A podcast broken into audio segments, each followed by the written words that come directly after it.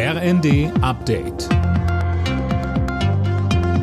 Stündlich neu. Auf den Punkt informiert. Ich bin Tom Husse. Guten Abend. Nach der geplanten Entführung von Gesundheitsminister Lauterbach hat die Bundesanwaltschaft Anklage erhoben.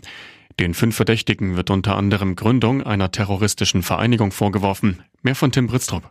Zu der Gruppe gehören vier Männer und eine Frau aus dem Reichsbürgermilieu. Laut Anklage hatten sie vor, Lauterbach gewaltsam zu entführen. Dabei wurde der Tod seiner Personenschützer in Kauf genommen. Ziel des Ganzen, der Sturz der Regierung, um dann erstmal selbst die Macht zu übernehmen. Die Aktion wollte sich die Truppe offenbar von Kreml-Chef Putin persönlich absegnen lassen.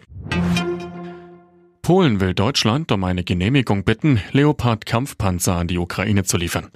Das hat Ministerpräsident Morawiecki angekündigt und gleich klargestellt, notfalls wird Polen auch ohne ein Jahr der Bundesregierung die Panzer in die Ukraine schicken. Schlechte Nachricht für 35.000 Flugreisende. Am Mittwoch werden vermutlich keine Passagiermaschinen vom Berliner Flughafen starten oder dort landen. Grund? Die Gewerkschaft Verdi hat die Beschäftigten wegen der bisher ergebnislosen Tarifverhandlungen zu einem Warnstreik aufgerufen. Sabine Deckwert vom Hauptstadtflughafen BER sagte uns, also wir bitten wirklich alle Passagiere, sich gut zu informieren und ähm, bei ihren Airlines auch zu schauen, wie der Status ihres Fluges ist, wenn sie halt am Mittwoch fliegen wollen. Rama ist die Mogelpackung des Jahres 2022. Eine Mehrheit der Verbraucher stimmte bei einem Online-Voting der Verbraucherzentrale Hamburg für die Margarine. Sie wird seit letztem Jahr mit 400 statt 500 Gramm Inhalt zum selben Preis angeboten, in einer gleich großen Dose.